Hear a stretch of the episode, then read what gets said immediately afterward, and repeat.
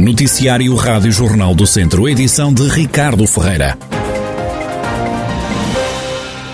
Abrimos com os últimos números da pandemia na região. Das últimas horas vem a confirmação de mais casos de Covid-19. Em Tondela registaram-se mais duas mortes associadas à pandemia, também 11 novos infectados.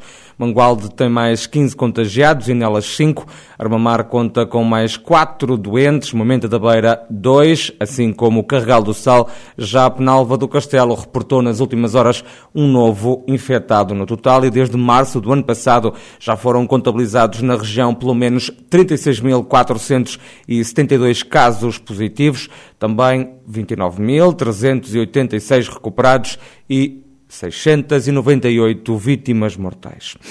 Uma centena de pessoas manifestou-se ontem contra a falta de médicos na extensão de saúde de Cabanas Viriato em Carregal do Sal. Atualmente a unidade tem dois médicos, um está de férias e o outro só vai uh, para a unidade duas vezes por semana. O problema da falta de clínicos começou quando Paulo Catalino deixou de exercer a função de medicina naquela extensão de saúde para assumir funções de presidente de Câmara. Paulo Vilareto, um dos populares presentes na manifestação, lembra esta mesma situação. O atual Presidente da, da, Câmara era médico aqui eh, na nossa extensão de saúde. A partir do momento que ele uh, assumiu funções como Presidente da Câmara, evidentemente teve que deixar de ser médico, ou seja, começou a haver aqui uma lacuna uh, grave nesta extensão. A nova médica que foi uh, colocada no nosso, no nosso Conselho alegadamente uh, faz força para as consultas serem transferidas para Carregal Sol, não querendo vir à nossa extensão dar as consultas de rotina e receitas médicas e afins, e a população está a ficar eh, muito revoltada porque as coisas não estão a funcionar bem há várias semanas, as pessoas não dão, não dão explicações, a forma como falam para os utentes é, é muito fria, não há sensibilidade nenhuma e as pessoas estão a ficar revoltadas. Entre os populares, há também queixas por causa da distância que os utentes da extensão de saúde de Cabanas Viriato têm agora que fazer, a distância que fica a Hum, unidade de Saúde de Carregal do Sal, cerca de 6 km. O presidente da Junta de Freguesia de Cabanas de Viriato, Nuno Ciabra, destaca o investimento que foi feito neste posto de saúde que agora não atende como devia os doentes. Nós vamos ouvindo as reclamações da população. Eh, este, esta extensão do centro de saúde eh, passa mais tempo fechado do que aberto, muitas vezes sem qualquer indicação na porta e leva isso à indignação das pessoas. E o que nós achamos é o seguinte: é, houve uma obra aqui feita em 2018 em que foram gastos cerca de 200 mil euros na requalificação do mesmo. O Centro de Saúde, neste momento, está com ótimas instalações. A verdade é que eh, falta profissionais de saúde, enfermeiros e, e, e, médicos. O presidente da Câmara de Carregal do Sal, Paulo Catalino, que foi médico justamente na extensão de saúde de Cabanas de Viriato, compromete-se a ajudar a resolver o problema, até porque a saúde vai ser uma das novas competências da autarquia. Nós queríamos resolver este problema e para isso queríamos que todos os utentes que são da freguesia de Beijós e da freguesia de Cabanas de Viriato se inscrevessem, digamos assim, mostrassem a intenção de se inscrever nesta extensão, por forma a não termos apenas um médico, mas temos os tais dois médicos que são devidos e evitar que os doentes vão para, para carregar o sal e que tenham sempre estas limitações de ter a extensão fechada.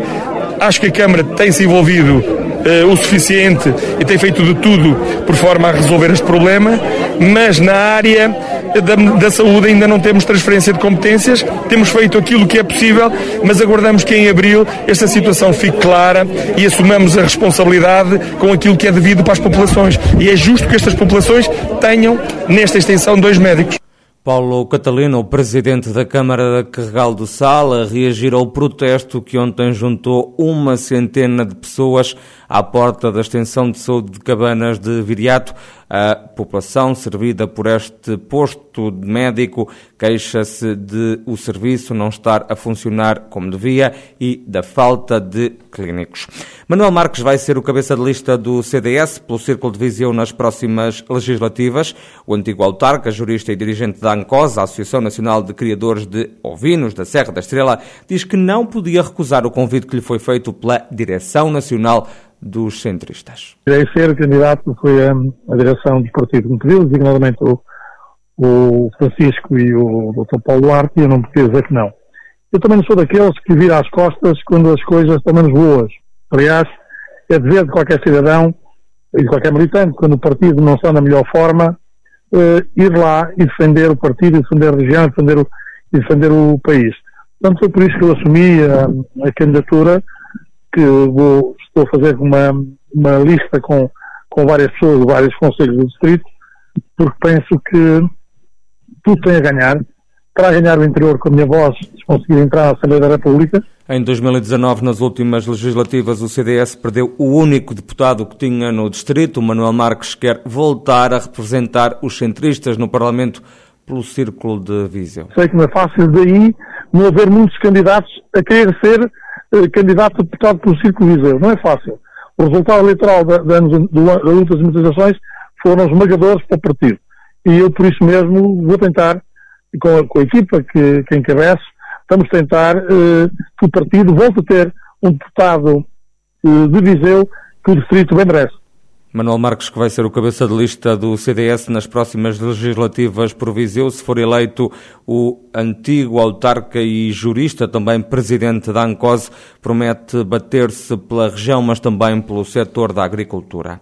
O Politécnico de Viseu juntou-se à Universidade da Beira Interior, também aos Politécnicos de Castelo Branco e da Guarda, para criar o Centro de Referência para o Envelhecimento Ativo e Saudável do Interior da Região Centro, o Age in Future. O presidente do Politécnico de Viseu, José Costa, explica que projeto é este. O Age in Future, que é o Centro de Referência para o Envelhecimento Ativo e Saudável do Interior da Região Centro, estando sediado portanto, na UBIMI Medical, portanto, da, da Universidade da Beira Interior, na Colher.